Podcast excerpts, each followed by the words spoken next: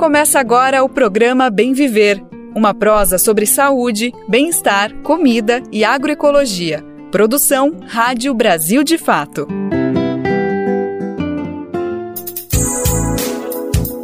Hoje é terça-feira, dia 27 de junho de 2023.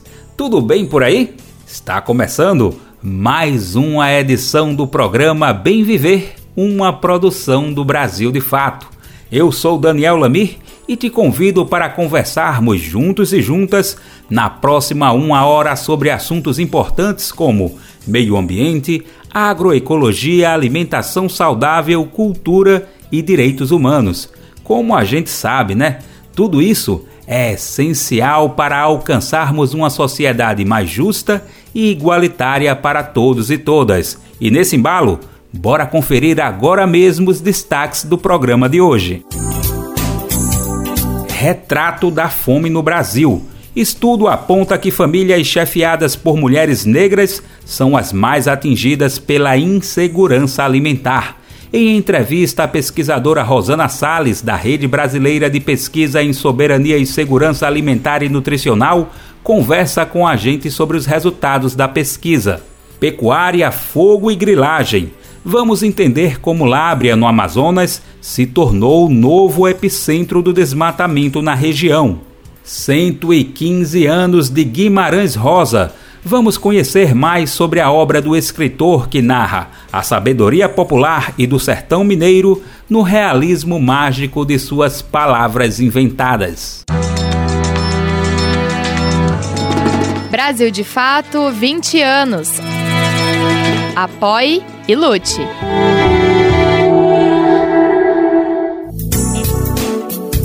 A gente tá no ar com o Bem Viver de segunda a sexta-feira, sempre às 11 horas da manhã. Nesse horário estamos pela Rádio Brasil Atual 98,9 FM na Grande São Paulo e também pela nossa rádio web no site radio.brasildefato.com.br que você pode ouvir de qualquer pedacinho do planeta. Dá para ouvir o programa também nos aplicativos de podcasts e na rede de rádios parceiras que retransmitem o bem viver de norte a sul do país. Olha, é rádio para a gente perder de vista. São mais de 100 emissoras. E essa rede, como a gente sabe, né, pode ficar ainda maior. Quem quiser ainda entrar, basta acessar o radio.brasildefato.com.br e clicar em Como ser uma rádio parceira. E das palavras faladas, também queremos prosa com as palavras escritas. Então manda aqui seu recado para o bem viver. Nós queremos você participando ativamente desta prosa que não acaba aqui no rádio. Nosso e-mail é radio@brasildefato.com.br. E você sabe, né? Pode mandar também o seu recadinho pelo WhatsApp no número DDD 11 95691 60 46. Programa Bem Viver. Sua edição diária sobre saúde, bem-estar, comida e agroecologia. E o Bem Viver de hoje começa com uma notícia que pode até parecer repetitiva, mas é de uma realidade que não pode calar. A fome no Brasil tem cor e tem gênero. Famílias chefiadas por mulheres negras são as mais afetadas. Parece notícia velha, não é mesmo? E a constatação realmente não é recente. Faz tempo que a gente sabe que a população negra é a mais atingida por esse tipo de problema, e os novos dados reforçam esse cenário. Isso de acordo com o segundo inquérito nacional sobre insegurança alimentar no contexto da pandemia de Covid-19 no Brasil. Pelo documento, 20% das famílias chefiadas por pessoas autodeclaradas pardas e pretas sofriam com a fome entre novembro de 2021 e abril de 2022. Esse é o período contemplado pela pesquisa que teve os resultados divulgados ontem, dia 26. As mulheres negras apresentaram situação de maior fragilidade.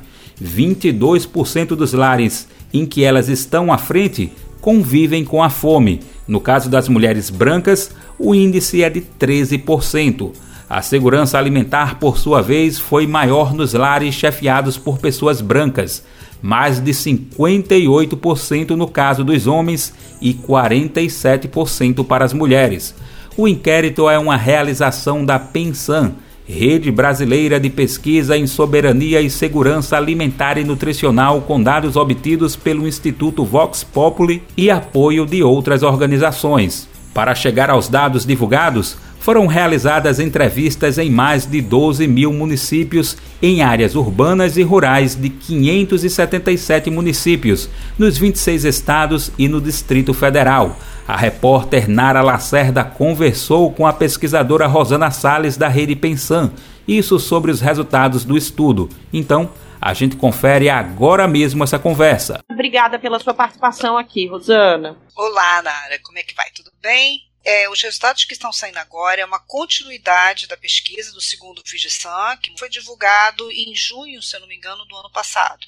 São dados coletados em dezembro, finalzinho de dezembro de 2021 e até o início de abril de 2022. Então, o que nós procuramos fazer é desdobrar um pouco mais informações, como se a gente estivesse colocando uma lupa, uma lente de aumento sobre esse cenário dos 33 milhões de brasileiros que passavam fome no início do ano passado para a gente poder compreender mais as relações e, a partir daí, trazer ao público e trazer, neste momento atual, outras complementações para entender exatamente o que está mais vulnerável, o que está relacionado a esse cenário de desigualdade social e a fome no nosso país. Perfeito, obrigada, Rosana. E outro ponto muito importante, que inclusive está eh, é, sendo tratado nesta segunda parte da pesquisa como um ponto prioritário e muito crítico é, por vocês que fizeram parte do estudo, diz respeito à questão racial no Brasil.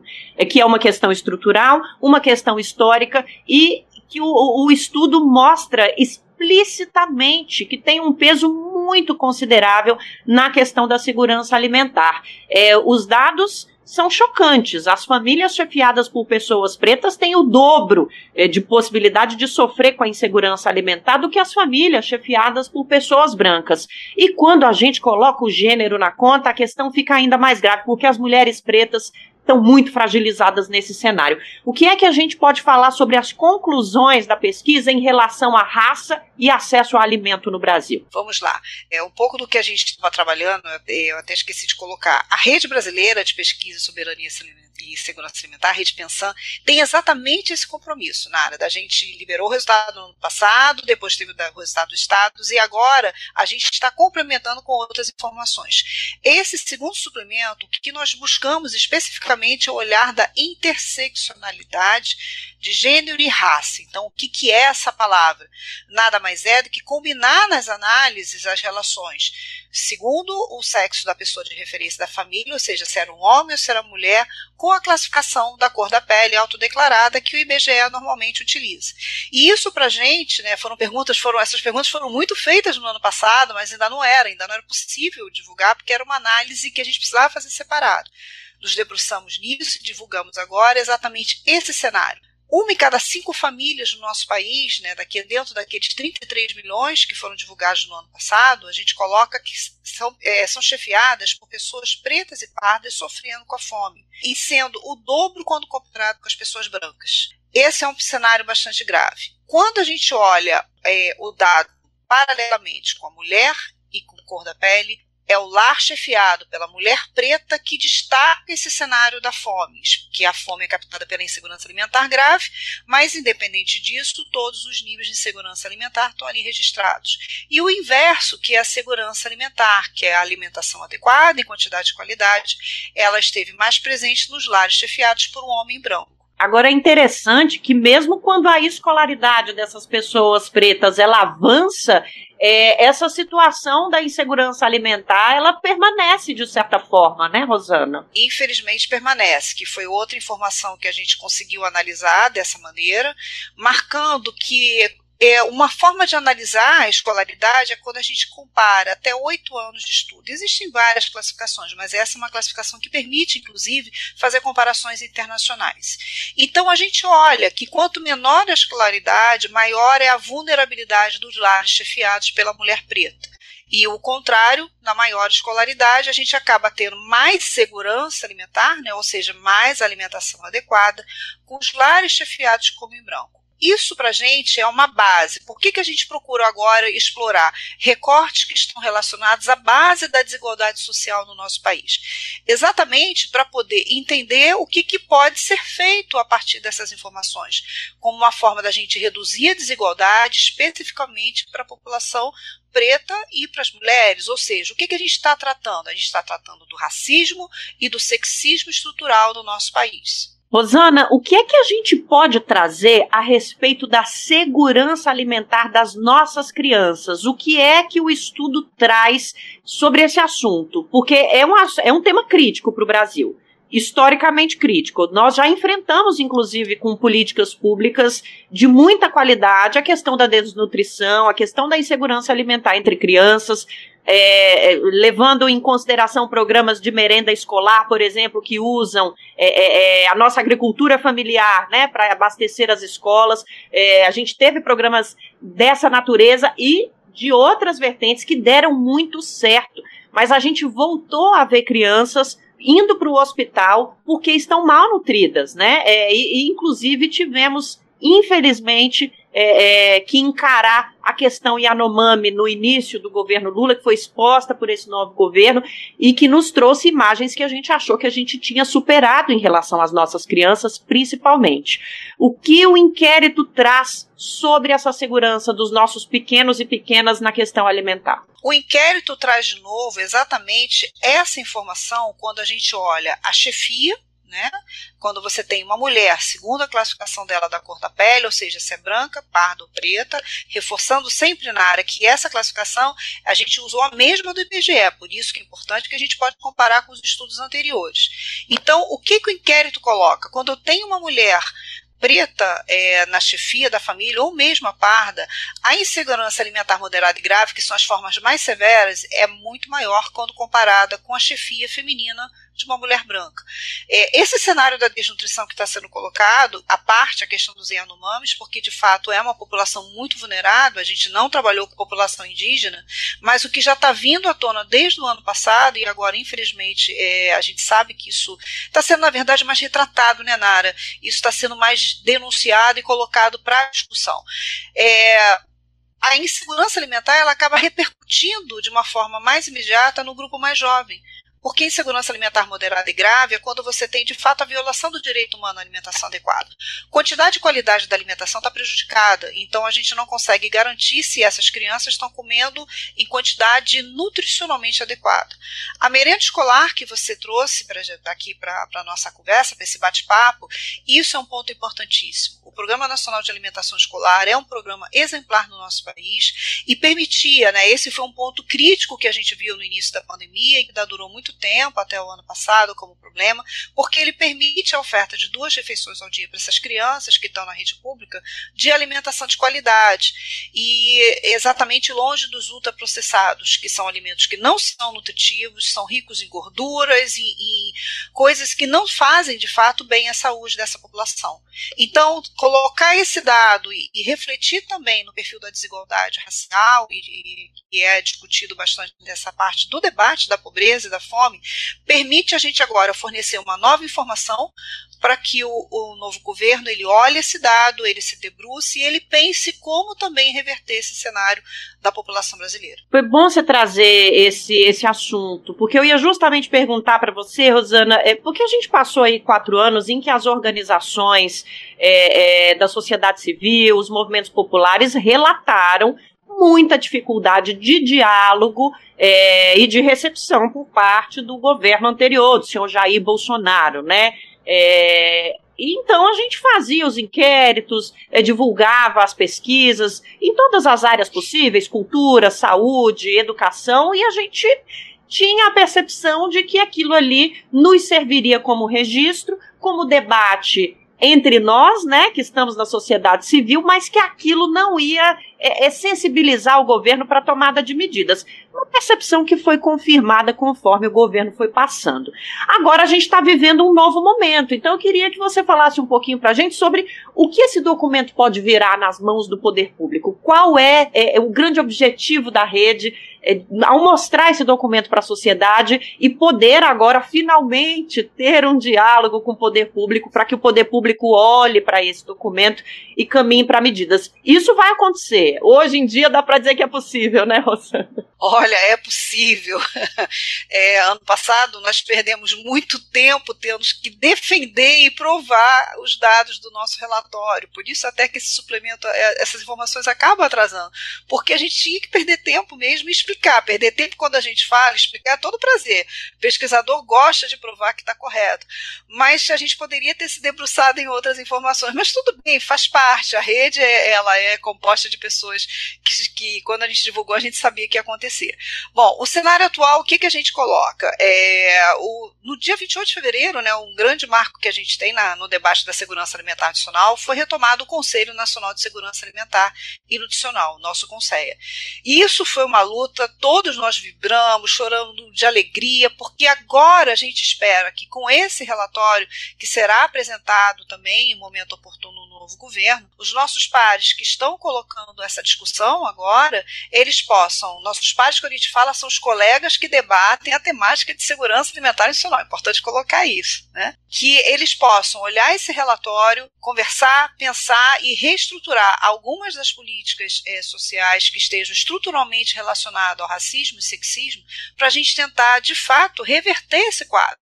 Nós agora temos, temos ministérios específicos para isso. A Secretaria de Segurança Alimentar Adicional também foi retomada no, no atual governo do Ministério do Desenvolvimento Social. Nós temos o Ministério das Mulheres, temos um debate racial muito forte. Nós estamos realmente esperançosos que agora, esse resultado saindo, o governo possa olhar é, pensar, discutir, chamar os atores envolvidos nessa discussão, os movimentos importantes que têm essa, essa experiência toda, para a gente pensar como reverter esse cenário e, quem sabe, nos próximos inquéritos a gente já começar a observar a segurança alimentar no aumentando e a insegurança alimentar grave reduzindo. Essa é a nossa, de fato, expectativa enquanto pesquisadores da Rede Pensão. Bom, a gente conversou agora com a Rosana Sales Costa, que é professora no Instituto de Nutrição da UFRJ e é também pesquisadora da Rede Pensão. Nosso assunto foi o segundo inquérito nacional sobre insegurança alimentar no contexto da pandemia da Covid-19 no Brasil, Vigisan, que traz dados do ano passado. Essa pesquisa está sendo divulgada agora e é muito importante para a gente entender o cenário da fome no nosso país. É, antes da gente se despedir, eu acho que é muito importante a gente dizer quem está envolvido, né? É, é, a Rede Pensan, né, gente, que é a Rede Brasileira de Pesquisa em Soberania e Segurança Alimentar e Nutricional, que está aqui representada pela, pela Rosana. São dados obtidos pelo Instituto Vox Populi entre novembro de 2021 e abril de 22 e tem apoio de organizações como a Ação da Cidadania, organização histórica na luta contra a fome no Brasil, o Action Aid, a Ford Foundation, a Fundação Frederic Eber Brasil, é, Oxfam Brasil, Sesc São Paulo e a Ibirapitanga, todas organizações que trabalham com essa temática e se reuniram em cima desse estudo tão importante. Obrigada pelo trabalho, viu, Rosana? Muito mais do que pela entrevista. A gente agradece pelos dois, mas esse trabalho é importantíssimo. Então, que bom que vocês estão aí desse lado, eh, levando esses dados a público. Obrigada demais. Eu que agradeço em nome da rede, desses parceiros incríveis que continuam com a gente na elaboração desse segundo suplemento, nessa força-tarefa que a gente está desde o início do ano e com o empenho de lançar agora. E como você falou, a rede pensando continua na luta, continua se debatendo nos dados, olhando e com novas perspectivas a caminho, planejando outros projetos. A gente que agradece. E um agradecimento muito grande também para você que está aí do outro lado e acompanhou a nossa conversa. Valeu pela companhia que bom que você está aí acompanhando esse debate tão importante para o nosso país. E aqui de São Paulo, da Rádio Brasil de Fato, Nara Lacerda.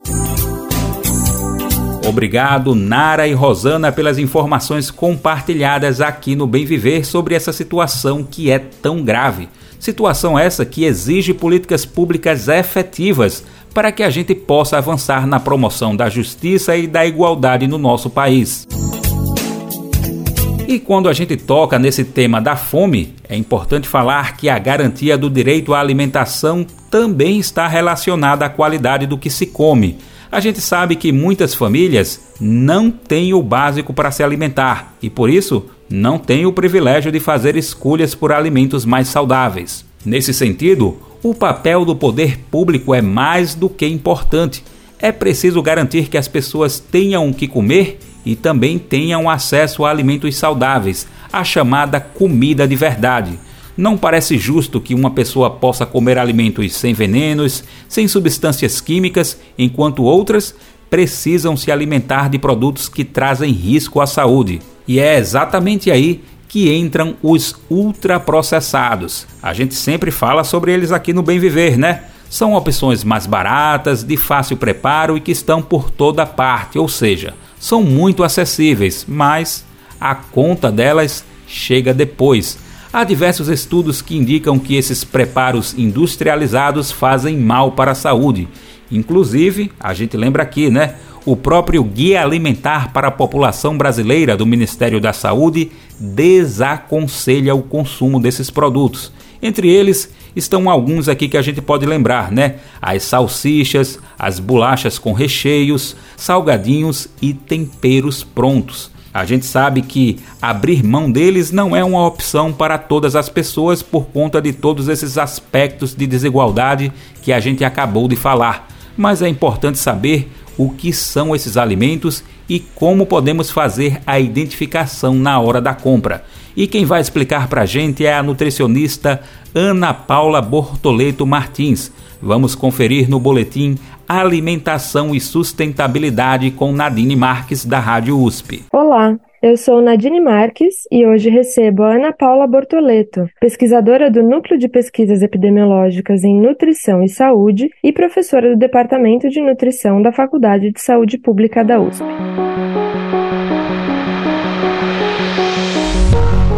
Hoje vamos nos aprofundar nos alimentos ultraprocessados, buscando ajudar você a compreendê-los e identificá-los mais facilmente. Professora Ana Paula, muito tem se falado a respeito de alimentos ultraprocessados, mas afinal, o que são esses alimentos? Ou seja, como eles são definidos?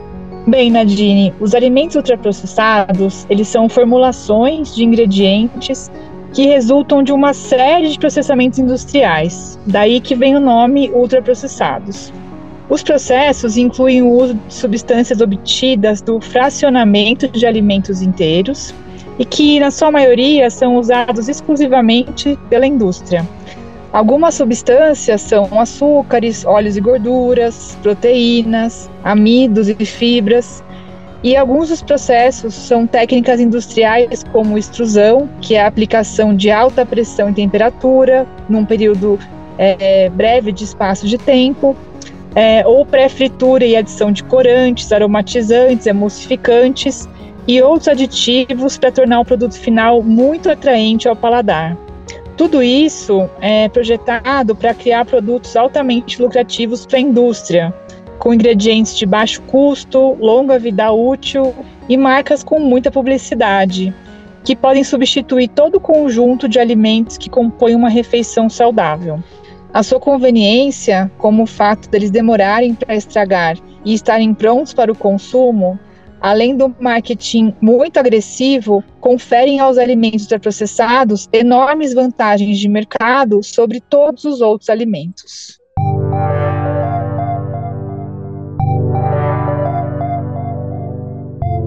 A partir dessa definição, fica claro que o melhor é evitar o consumo desses alimentos, certo, Ana? E pensando nisso, como a gente consegue identificá-los no dia a dia? Para identificá-los, é fundamental ver a lista de ingredientes nas embalagens dos alimentos, Nadine. É uma informação obrigatória para os fabricantes e essencial para escolhas saudáveis. Porém, é uma informação frequentemente que fica escondida na parte de trás do produto, em letras pequenas. A lista contém todos os itens utilizados para preparo do produto, em ordem decrescente de quantidade.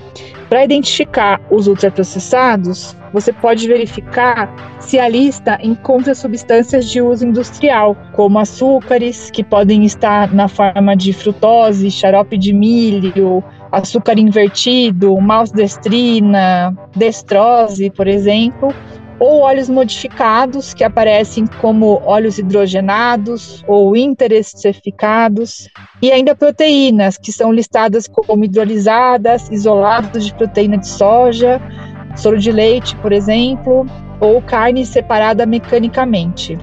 Além disso, você também pode conferir se o produto possui aditivos cosméticos, que são aqueles que são utilizados para intensificar a cor, o sabor e a textura como aromatizantes, intensificadores de sabor, corantes, emulsificantes, adoçantes ou espessantes.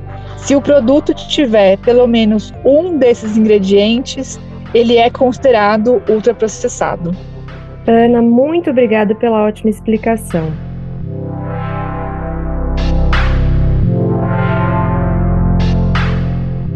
Eu sou Nadine Marques, pesquisadora da Cátedra Josué de Castro de Sistemas Alimentares Saudáveis e Sustentáveis da Faculdade de Saúde Pública da USP. E essa foi a professora Ana Paula Bortoleto. Nesse episódio, buscamos desvendar os ultraprocessados para podermos evitá-los no dia a dia. No próximo episódio, falaremos sobre os riscos que esses produtos podem oferecer para a saúde. Confira outros episódios do Boletim Alimentação e Sustentabilidade em jornal.usp.br na aba Atualidades. Te encontro lá.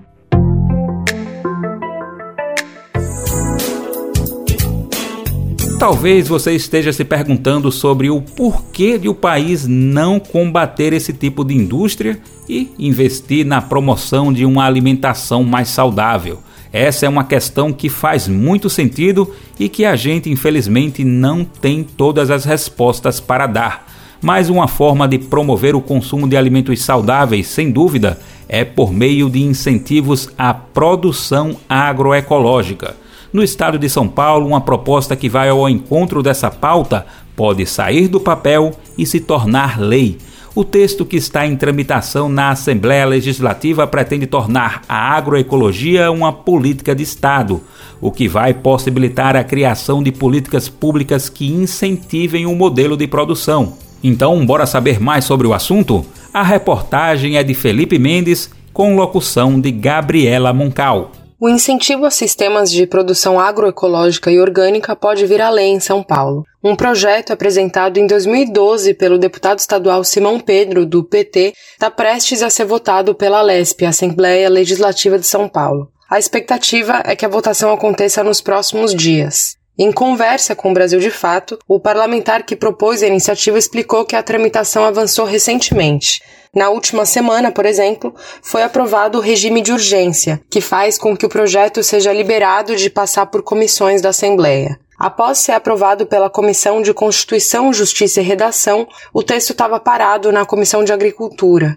Segundo Simão Pedro, as bancadas dos partidos dialogaram e decidiram que cada parlamentar poderia apresentar um projeto de lei para aprovação. A proposta de tirar da fila a implantação de sistemas de produção agroecológica e orgânica pelos agricultores familiares foi bem recebida.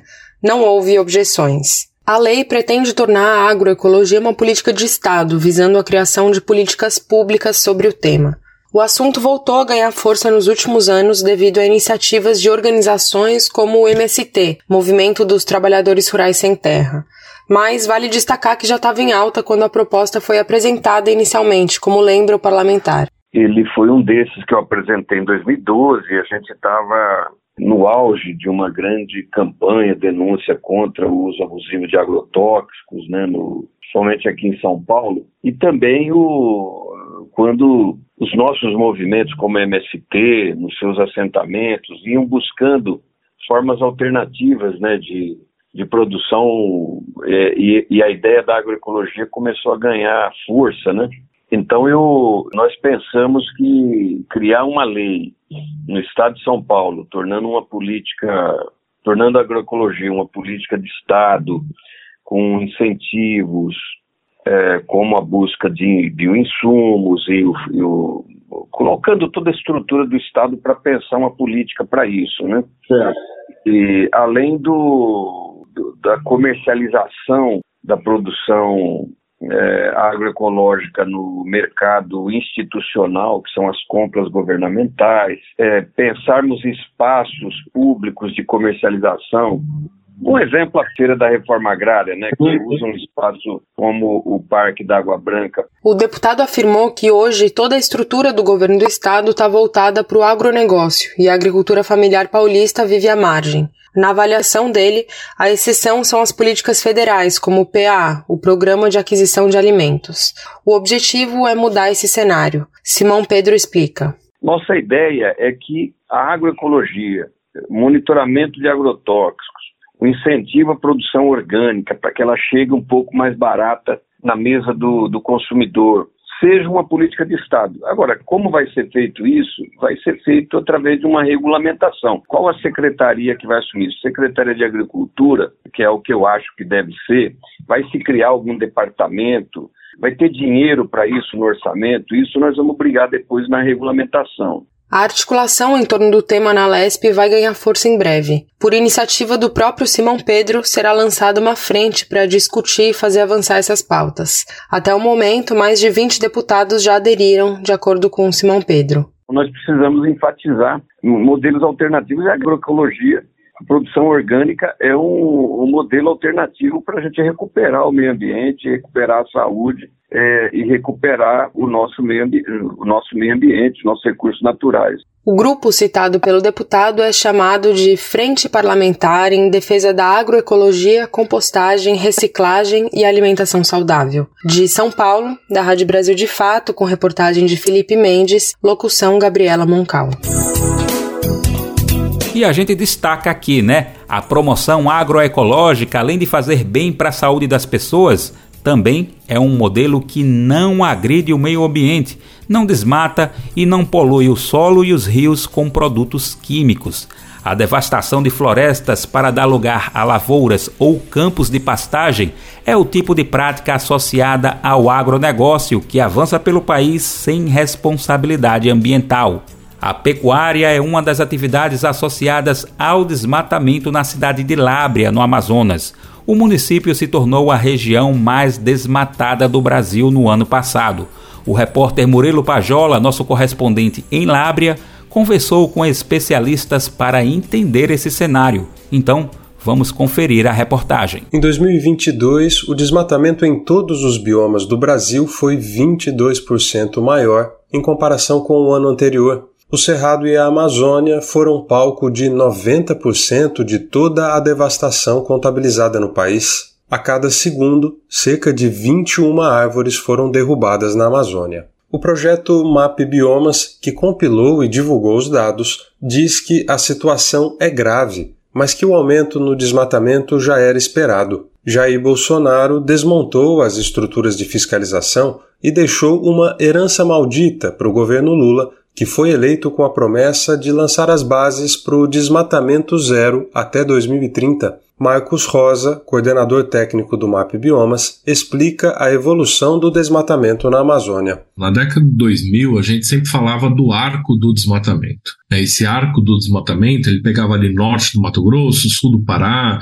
pegava pedaços lá de Tocantins, Maranhão, e foram criadas diversas unidades de conservação em terras indígenas exatamente para impedir que o desmatamento fosse para o interior do Amazonas. Né, para tentar bloquear com as áreas protegidas essa borda do arco do desmatamento. Uh, e o que a gente viu é que nesses últimos quatro anos, infelizmente, o processo se interiorizou. A tríplice fronteira entre Amazonas, Acre e Rondônia recebe o nome de Amacro, a junção das siglas dos estados. Essa região concentrou um quarto de todo o desmatamento na Amazônia registrado em 2022 e o epicentro dessa devastação ambiental é a cidade de Lábrea, no sul do Amazonas, um município gigante com o tamanho de 45 cidades de São Paulo, cortado por duas rodovias federais e onde o principal causador dos altos índices de desmatamento são os pecuaristas que vêm de Rondônia. O sociólogo Marcelo Horta mora em Lábrea e tem o município como objeto de pesquisa. ele elenca as principais causas para os altos índices de desmatamento. No zoneamento ecológico econômico do Purus, que foi em 2011, se por pressão dos pecuaristas de Boca do Acre principalmente, foi aceito várias situações, inclusive redução de reserva legal, que a Amazônia é 80%, lá ficou 50%. As coisas vão se dando como fato consumado. E o governo é, vai fazendo vista grossa para isso. Esse cenário fez com que Lábrea ultrapassasse pela primeira vez Altamira, no Pará, como o município mais desmatado no Brasil, segundo o MAP Biomas a atuação ilegal dos pecuaristas está concentrada a mais de 300 quilômetros da área urbana de Lábrea, na fronteira com o município amazonense de Boca do Acre. As imagens de satélite evidenciam como a pecuária e a atividade madeireira avançaram sobre a região do Amacro nos últimos 40 anos. O desmatamento ilegal ocorre em terras públicas da União, áreas que ainda não têm uma função definida por lei e, na avaliação do coordenador do MAP Biomas, precisam ser regulamentadas. Terra pública não é terra sem dono, é terra do povo brasileiro, é terra do Estado. Então ela precisa ser destinada, ela precisa virar uma floresta uh, de, de, floresta pública para manejo de, de da, da, produção de madeira, precisa virar uma, uma unidade de conservação, uma terra indígena. Então, esse processo é super importante e, obviamente, todo o processo de fiscalização, apreensão do equipamento, destruição do equipamento, que realmente daí sim, utilizado para desmatamento ilegal, que daí sim você pode impactar né, o, o bolso de quem está fazendo esse desmatamento ilegal. A entrada da estação seca na Amazônia colocou os indígenas Apurinã em alerta. Eles vivem na terra indígena Caititu, um dos doze territórios indígenas englobados pelo município de Lábrea. O povo Apurinã montou uma brigada voluntária contra incêndios florestais, composta por indígenas. Hoje nós estamos lutando com 362 mil hectares de terra. Né? Então é muita terra para sete pessoas trabalhar. Mas aí nós estamos fazendo o que nós pode, lutando aí, para nós trabalhar num grupo mais sério para nós combater esse fogo, que vai acontecer. No ano passado, Poraqué perdeu em um incêndio mais de duas mil mudas de plantas nativas que seriam usadas para reflorestar áreas de vegetação degradada. O projeto de reflorestamento, que foi interrompido, serviria justamente para impedir o avanço do fogo. O líder indígena diz que está procurando parcerias para conseguir uma caminhonete para chegar com mais agilidade às áreas atingidas por incêndios. Acontece um fogo lá num pachubo, para nós andar nessas bichinhas aqui, nós chega lá já tem queimado tudo. E se nós conseguíssemos um carro para nós fazer os nossos trabalhos, seria mais melhor uns parceiros que tivesse carro. O presidente do IBAMA, Rodrigo Agostinho, afirma que o problema dos incêndios deve se intensificar no segundo semestre por causa do El Ninho. O órgão contratou mais de 2 mil brigadistas, um aumento de 20% em relação ao ano passado. O IBAMA está concluindo um plano específico contra as queimadas no bioma. Uma das novidades é um embargo de terras remoto, que poderá ser feito sem que os agentes precisem ir a campo. As áreas que tiverem queimadas ilegais serão autuadas, as pessoas serão autuadas e as áreas serão embargadas, ou seja, se a pessoa utilizar o fogo para aumentar a área de utilização das propriedades, essa área ficará impossibilitada de poder ser utilizada e a pessoa perderá, perderá a possibilidade de crédito agrícola. Então, o IBAMA vai ser muito duro do ponto de vista de combate ao desmatamento. Em Lábrea, na terra indígena Caetitu, os brigadistas Apurinã sabem que será muito trabalho para uma equipe sem veículo adequado e composta por apenas sete pessoas. De Lábrea, no Amazonas, para a Rádio Brasil de Fato, Murilo Pajola. A biodiversidade do estuário de Santos, no litoral de São Paulo, também está em risco. Essa região é uma das mais contaminadas por microplásticos em todo o mundo. A área aquática é formada por rios, manguezais e mar. Os dados sobre a contaminação são parte de um estudo desenvolvido por pesquisadores da Unifesp, a Universidade Federal de São Paulo, Quem traz os detalhes é o repórter Leandro Martins, da Rádio Nacional. O estuário de Santos, área aquática onde se misturam rio, manguezais e o mar, no litoral norte paulista, é um dos locais mais contaminados por microplásticos no mundo. A conclusão está em estudo publicado pela Unifesp, Universidade Federal de São Paulo. A conclusão veio após os pesquisadores compararem dados internacionais, publicados em mais de 100 estudos recentes de 40 países. Somente na Espanha e em Taiwan foram encontrados valores superiores de microplásticos do que os coletados em Santos. A pesquisa utilizou amostras de ostras e mexilhões coletados na região costeira de Santos durante o mês de julho de 2021. O professor do Instituto do Mar da Unifesp, Ítalo Braga, explica o uso desses organismos para chegar aos dados obtidos. Ostras e mexilhões, que são o objeto do nosso estudo, eles se alimentam pela filtração de água do mar e por isso esses organismos já são tradicionalmente conhecidos como por serem capazes de acumular partículas que estão na água. Se esses animais estão contaminados, todas as outras formas de vida que habitam no mesmo local estão também potencialmente contaminadas. A próxima etapa do estudo, segundo o pesquisador, é comparar os índices atuais com os de períodos históricos anteriores, para saber se houve evolução no acúmulo de microplásticos. Para isso, serão utilizadas amostras coletadas e preservadas no Museu de Zoologia da Universidade de São Paulo, desde a década de 1920. Uma das conclusões que chamou a atenção dos pesquisadores é que a maior parte dos microplásticos tem origem nas roupas. O professor explica. A maior parte das nossas roupas modernas são feitas de materiais sintéticos. Eles são plásticos. Então, quando nós lavamos roupa, seja numa máquina de lavar, seja num tanquinho de lavar roupa manual, essas fibras acabam escoando para a rede de tratamento de esgoto e atingem os oceanos, rios e estuários, onde você tem o deságue natural dessas águas. Ítalo Braga ressalta que a pesquisa da Unifesp trata da medição de microplásticos no meio ambiente. Para saber qual é o limite seguro para a saúde humana e animal, ele afirma que serão necessários estudos complementares. Da Rádio Nacional em São Paulo, Leandro Martins. Problemas de saúde mental relacionados ao trabalho estão entre as queixas dos metroviários de Belo Horizonte, em Minas Gerais. As reclamações dos trabalhadores e trabalhadoras se intensificaram após a privatização do serviço de transporte, que agora está sob gestão da empresa Metrô BH. Segundo o sindicato que representa a categoria, a transição tem sido marcada por perdas trabalhistas e agravamento de quadros de saúde mental.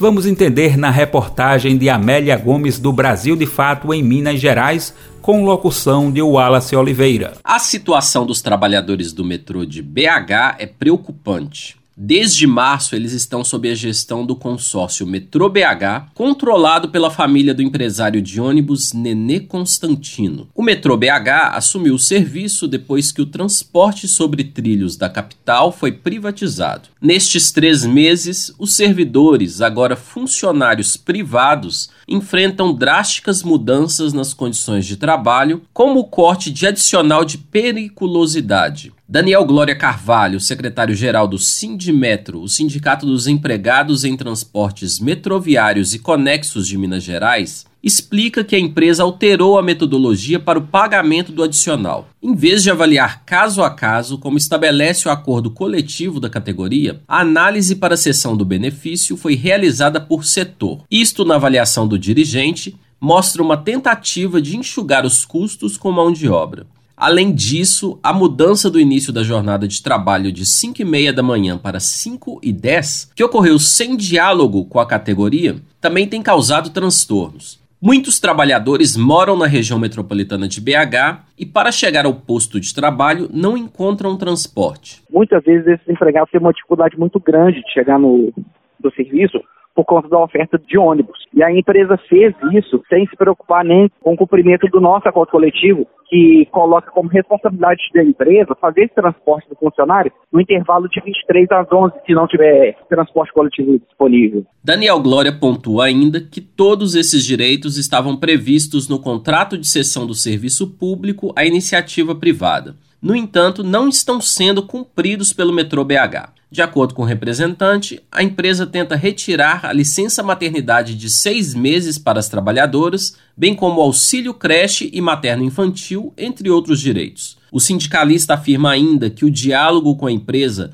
ocorre de maneira precária e segmentada. Até hoje, a diretoria da Comporte, né, do, do Metrô BH, não se apresentou ao sindicato. A gente tem sido proibido de adentrar as dependências da empresa. A gente conversa com a empresa através de um representante legal do escritório que é contratado para fazer as relações sindicais. E aí a gente tem esse intermediário que a gente às vezes muitas vezes explica, ele não entende, ou então que ele dá um posicionamento e a empresa não cumpre, atrapalha muito esse canal de comunicação. O dirigente do Sindimeto destaca, por fim, que as perdas trabalhistas e a incerteza quanto ao futuro estão afetando a saúde mental da categoria. Muitos empregados aqui com burnout, com apenas três meses de empresa, nós tivemos dois casos aqui de tentativa de autoextermínio, vários afastamentos é, por, de ordem psicológica, inclusive a gente tem acompanhado é, várias denúncias aqui de crescimento de... O Brasil de Fato MG solicitou um posicionamento da empresa e aguarda a resposta. De Belo Horizonte, da Rádio Brasil de Fato, com reportagem de Amélia Gomes, locução Wallace Oliveira.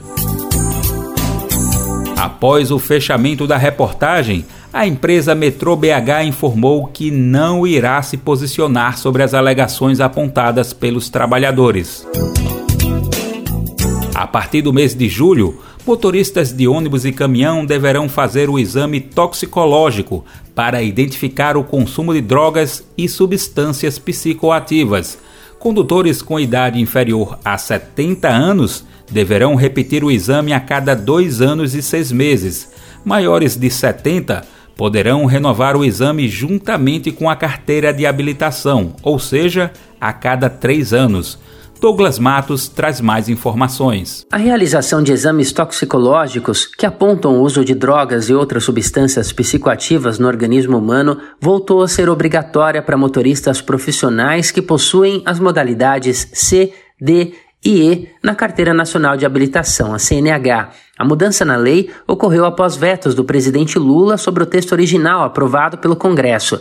A exigência da realização do exame deve entrar em vigor no sábado, dia 1 de julho. No entanto, a partir dos vetos de Lula, quem perder o prazo da renovação não será multado por infração, como previa o texto original da lei. Condutores com idade inferior a 70 anos deverão repetir o exame a cada dois anos e seis meses. Maiores de 70 poderão renovar o exame juntamente com a CNH, ou seja, a cada três anos. Também a partir dos vetos de Lula, os motoristas que forem flagrados dirigindo com resultado positivo do exame não perderão mais o direito de conduzir outros veículos. Até então, a lei previa essa punição ao condutor. Para o governo, a justificativa do veto é que a punição é inconstitucional e também desproporcional. Isso porque o exame é obrigatório somente para as categorias de veículos de cargas, como caminhões, carretas e ônibus.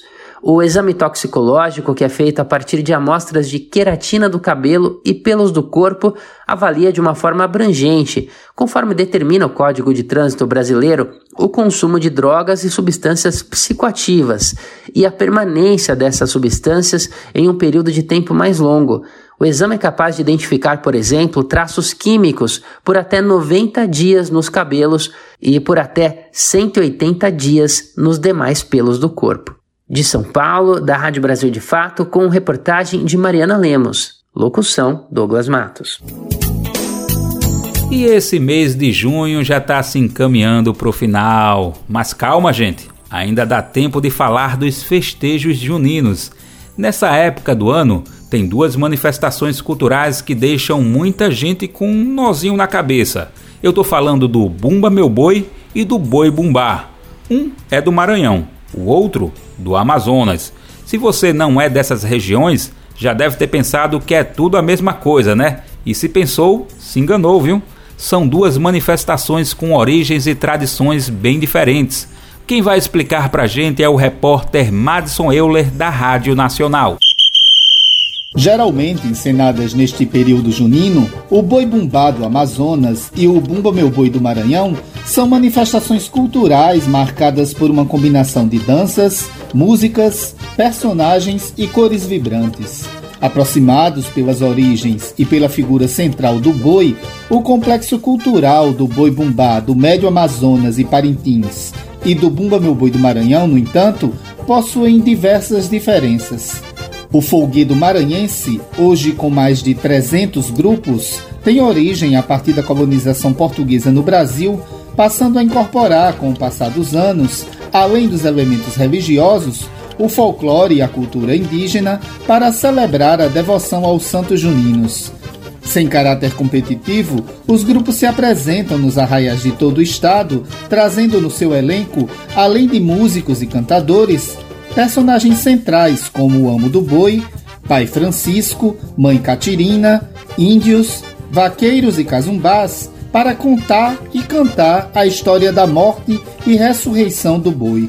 No Boi Bumbá da Amazônia, alguns destes personagens são recorrentes. No entanto, no Festival de Parintins, a celebração popular acontece como uma disputa entre dois bois, o garantido e o caprichoso. A competição é realizada desde os anos 60 na ilha de Parintins, às margens do rio Amazonas, a 420 quilômetros de Manaus. No início, era informal e nas ruas. Em 1988, foi construído o Bumbódromo, uma espécie de arena onde os dois grupos passaram a se apresentar com artistas, cantadores, dançarinos e músicos. A disputa pela preferência do público e dos jurados dura três dias.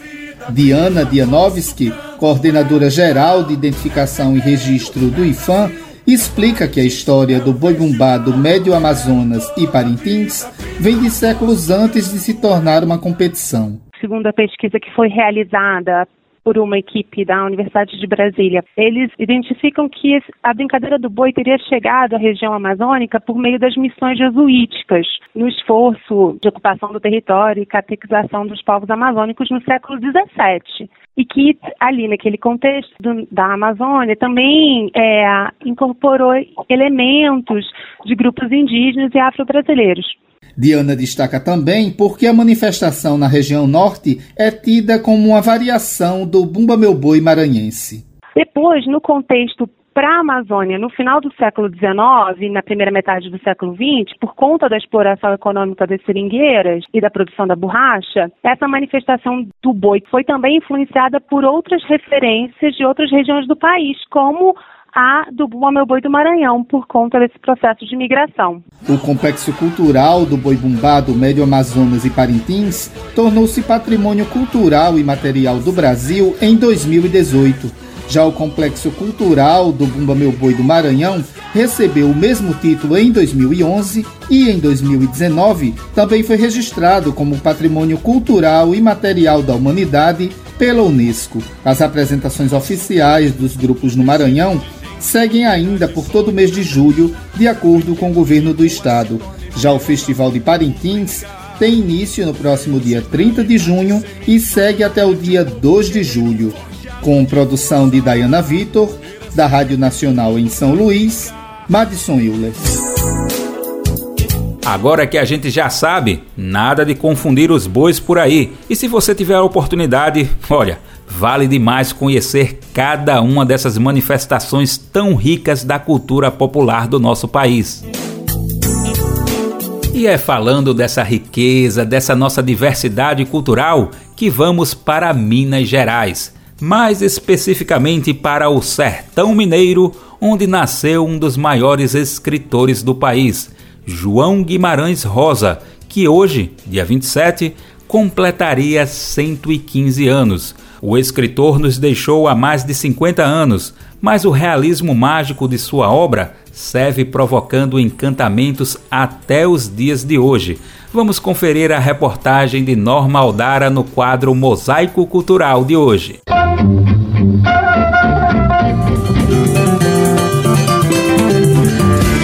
Mosaico Cultural, uma produção Rádio Agência Brasil de Fato. João era fabulista, fabuloso, fábula? Sertão místico disparando no exílio da linguagem comum? Porque João sorria se lhe perguntavam que mistério é esse, e propondo desenhos figurava menos a resposta que outra questão ao perguntante? Ficamos sem saber o que era João, e se João existiu, de se pegar. É com toda essa aura de mistério que o poeta Carlos Drummond de Andrade se despediu do escritor João Guimarães Rosa, em poema publicado no jornal Correio da Manhã, em 22 de novembro de 1967, três dias após a morte do amigo. Entre Diadorins, Riobaldos, Burrinhos Pedreis, Augustos Matragas, em terras distantes do sertão brasileiro, que se passa o universo do realismo mágico de Guimarães Rosa. As personagens e os cenários narrados pelo escritor revelam o seu próprio interior sensível e humilde, é assim que Carolina Serra Azul, doutoranda em teoria literária pela USP, define Guimarães Rosa. Nos interiores do Brasil, nas sabedorias populares, o Guimarães Rosa consegue enxergar uma sabedoria profunda. Ele não olha para o ser humano, para as pessoas dos interiores do Brasil, como pessoas que soubessem menos. Conhecedor de mais de dez línguas, Guimarães tinha relação peculiar com as palavras. Se recusava a grafar alguns acentos corretamente conforme a gramática, porque para ele tal coisa era sem importância. Também foi inventor de muitos neologismos, como enxadachim, uma mistura de enxada com espadachim, usado no livro Primeiras Histórias para se referir a um trabalhador do campo que lutava para sobreviver. A pesquisadora Carolina Serra Azul estudou a relação de Guimarães Rosa com o modernismo paulista da década de 1920.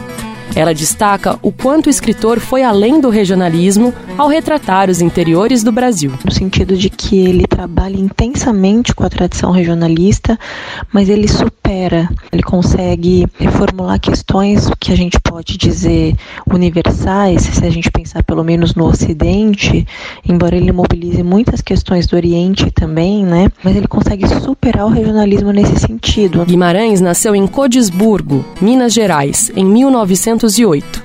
A primeira obra dele foi Magma, um livro de poemas publicado póstumamente apenas em 1977. Estreou de fato com o livro Sagarana, em 1946. A obra reúne nove novelas, gênero característico do autor. Dez anos depois, em 1956, veio a obra que o consagrou, o romance Grande Sertão Veredas. Desafiador e intenso, a narrativa trata do amor proibido que o jagunço Riobaldo sentia pelo amigo Diadorim. Ouça um trecho na voz da cantora Maria Bethânia. Esperei o que vinha dele, de um aceso de mim eu sabia. O que compunha minha opinião era que eu, as loucas, gostasse de Diadorim. No fim de tanta exaltação, meu amor inchou de empapar todas as folhagens. E eu ambicionando de pegar em Diadorim, de carregar Diadorim em meus braços, beijar as muitas, demais vezes, sempre. O João escritor foi inspiração para o João Araújo, músico, também nascido na pequena Codisburgo de Minas Gerais. O álbum Imaginário Rosiano, que você ouviu trechos durante toda a reportagem, é uma homenagem a Guimarães Rosa, com participação de Rolando Boldrin, Paulo Freire e Theo Azevedo. O escritor faleceu três dias depois de tomar posse na Academia Brasileira de Letras, em 1967. Mas, como ele mesmo disse, durante o último discurso, as pessoas não morrem, ficam encantadas. E viva os encantamentos de João Guimarães Rosa. De São Paulo, da Rádio Agência Brasil de Fato, Norma Odara. Meu boi do Paracatu, que bebe no poço, que berra com gosto, que anda.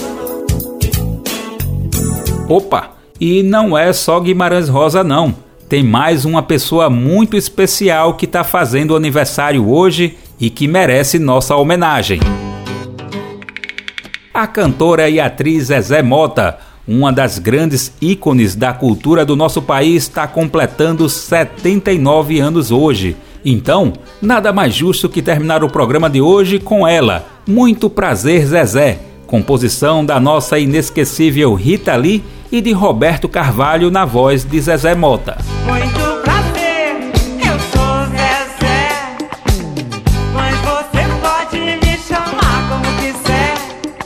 nosso Bem Viver de hoje fica por aqui. Eu tô de volta amanhã, quarta-feira, com mais uma edição inédita.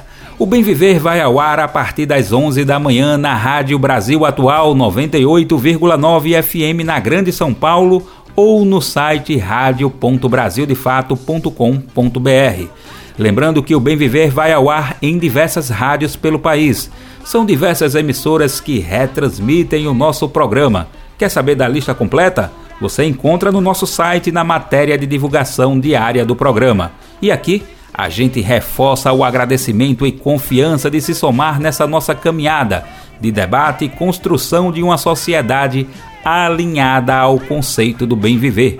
Muito obrigado por estarem com a gente e vamos nessa que tem muito pela frente.